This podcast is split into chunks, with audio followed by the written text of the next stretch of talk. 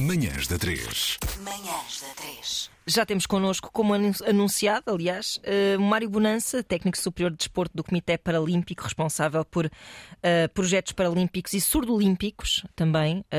E isto, vamos, se calhar começamos por aqui, Mário. Bem-vindo, obrigada por teres Bom vindo. dia, bem-vindo. Olá, Mário. Começamos por aqui mesmo por. ehm, nós falamos muitas vezes sobre o facto dos Paralímpicos não terem o, o reconhecimento, às vezes, e a celebração eh, que os Jogos Olímpicos eh, ou que a presença de atletas portugueses nos Jogos Olímpicos tem. E às vezes passa muito por nós estarmos tão distanciados, até a nível lexical, deste universo, que temos quase medo de falar sobre ele. E com medo de aleijar alguém. Não é? Sim, sim. Não, existem algumas questões que, que são importantes às vezes de clarificar para, para o comum do cidadão que, que têm a ver com isso mesmo, com o, o facto de um atleta paralímpico só ser de facto paralímpico quando vai aos Jogos Exato. Paralímpicos, quando participa, não é? É o mesmo que acontece com um atleta olímpico. Olímpico, só, Exatamente. unicamente, sim. Uhum. Ahm, atletas com deficiência e não ah, deficientes, ah, portanto, a pessoa com deficiência é um atleta com deficiência que pratica desporto. Uhum. Ah, atletas com um, que são cegos ou com baixa visão, portanto não existe aqui aquele termo de visuais. Aquele eufemismo dos invisuais. não é? Exatamente. Uhum. E, e também ah, atletas com surdez, portanto surdos que, que- que- que pertencem à dimensão surdo-olímpica. Uhum. Ah, portanto, aqui outra dimensão também do desporto para pessoas com, com deficiência. A importância que as designações corretas têm é realmente uma coisa que podia fazer parte, olha, das nossas vidas desde muito pequeno, por exemplo, nas aulas de educação cívica, não é? Eu não sei se ainda tem essa designação no meu tempo, tinham aulas de educação cívica. Uhum. Ahm, poderiam e deviam de complementar os, o seu- os seus módulos com as nomenclaturas, as designações corretas atribuídas a cada pessoa e a cada sua circunstância. Estás de acordo com isso? Estou completamente de acordo. Nós, eh, eh, desde 2018, no Comitê Paralímpico, temos também um projeto muito interessante Uhum. que foi levado a cabo, a cabo pelo IPC, pelo International Paralympic Committee, que ah, é um projeto, é o, o chamado I'm Possible, Uhum. ou seja, ah, visa precisamente levar às escolas ah, a sensibilização daquilo Uhum. que é o movimento paralímpico, Uhum. ah, todos estes conceitos que, que acabámos de abordar aqui. ah, e, sobretudo, ahm, divulgar o movimento paralímpico em larga escala desde, desde cedo Uhum. desde cedo aos Uhum. miúdos, portanto, há as jovens que, que estão no ensino básico e secundário e que têm depois ah, a possibilidade ah, de poder passar a mensagem em casa também aos pais Claro. e, portanto, no fundo, ah, promover um movimento paralímpico ao longo, ao longo dos anos e, Uhum. E perpetuar ah, tudo o que tem a ver com, com o desporto das pessoas com deficiência ao mais alto nível. Uhum. Certo. E retomando ainda a questão das nomenclaturas, isso faz lembrar-me um dos solos de- do grande comediante George Carlin, que diz que tem havido um crescimento dos eufemismos eh, relativamente àquilo que chamamos eh, às pessoas portadoras de deficiência. Tu sentes que esta nomenclatura vai mudar ainda nos próximos tempos? Já já eh, pessoas que estão desconfortáveis, por exemplo, com esta nomenclatura. Estamos a caminhar para que nomenclatura neste momento?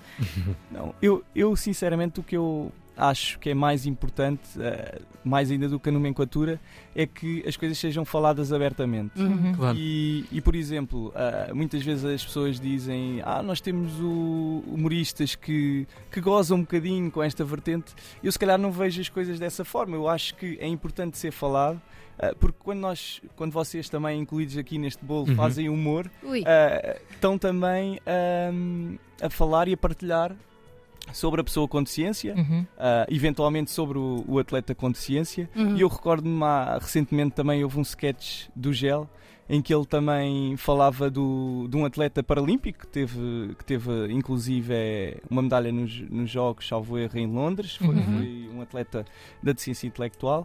Ahm, e, e ele falou abertamente disso e, e fez um, e montou um sketch muito engraçado ah, que para o comum ah, dos mortais ah, deu logo ali um portanto um, Um desconforto. um desconforto ah, mas por outro lado é bom que isto seja falado Certo. Portanto eh, revela aqui uma integração revela aqui Claro. uma integração também Como é que tu te na- começaste a envolver com o movimento paralímpico?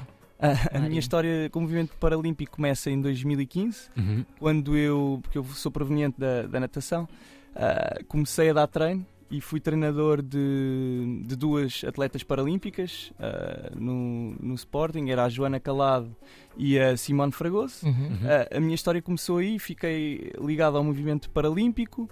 Depois tive a felicidade de concluir o doutoramento em 2017 Ai, e, que ele é doutor. E é mesmo.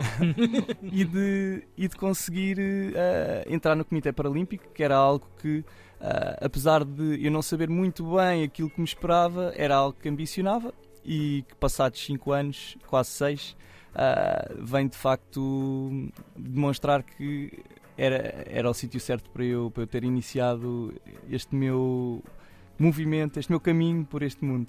Alguma forma de podermos contribuir para ajudar aqui? Por exemplo, no outro dia, até no Voz de Cama, entrevistaram uma pessoa portadora de deficiência, que é uma Uhum, força uhum. da natureza. Verdade. Que é mesmo Espécie assim. rara sobre rodas, sigam-se no Ah, Instagram. Exatamente, que falta, fala sobre as necessidades que ainda há e bastantes eh, sobre a adaptação da vida cotidiana para as pessoas portadoras com deficiência. Como é que nós podemos contribuir para uma melhor vida dessas, dessas pessoas? Tu que Em convives. particular dos atletas, também imagino que tenha a ver com eh, até financiamento para que Pois, eles possam. Que a República Sim. atribui as cotas atribuídas a esses lugares eh, desportivos eh, que ainda continuam nos antípodas do que Uhum. já onde deveríamos estar. Em, em termos de, de financiamento, portanto, nós temos o Projeto Paralímpico e o Uhum. Projeto Surolímpico, que são dois projetos que são financiados pelo, pelo Estado, Uhum. portanto, ah, e cabe-nos a nós fazer essa, essa gestão. Ah, nós temos normalmente algumas campanhas relacionadas, por exemplo, agora em março, abril, vamos ter Uhum. uma campanha relacionada com o IRS, em que as pessoas podem ah, fazer doações Uhum. e, e assim ajudar também, sobretudo, àquilo que, que pode ser um apoio e um incentivo ao desenvolvimento desportivo, que neste momento é, é de facto. É de facto um, um handicap que nós temos, porque cada vez menos ah, temos atletas jovens, não é? Ah, o que por um lado é bom porque não é um problema social, não existem muitos miúdos Uhum. com deficiência, mas aqueles que existem nós queremos de facto puxá-los para esta dimensão Uhum. e, e às vezes estes incentivos, estes donativos podem servir para desenvolver ah, projetos de desenvolvimento desportivo na, Uhum. na área da pessoa com deficiência e, e, é, e é muito por aí que, que as pessoas podem, podem contribuir. E os Uhum. Paralímpicos servem muito também para hum, contribuir para a diminuição daquela, daquele conceito da eugenização, não é? Essa representatividade ajuda a que mais pessoas, quando souberem ou tiverem ah, um parente ou um filho portador de deficiência, perceberem que. Ok, é uma dificuldade que têm, mas que também pode ser ultrapassada de maneiras criativas e com a tal resiliência, certo? E uma afirmação individual da pessoa, não é? Ser, ser laureada, São ser fortes. premiada, participar, viajar, são dimensões da, da vida que todos nós andamos daqui a lutar pelo mesmo. Ah, e esse é um caminho, é uma autoestrada incrível para, para esse reconhecimento. Sim, o desporto aqui como, como facto social, não é?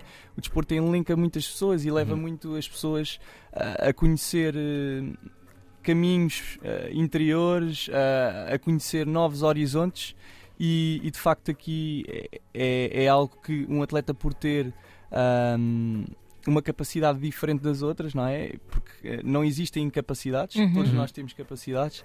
Ahm, os atletas, ah, também posso abordar aqui esta questão que é muito interessante, são normalmente submetidos no, no lado paralímpico e, e também no surolímpico a uma espécie de, de classificação, de categorização, Uhum. não é?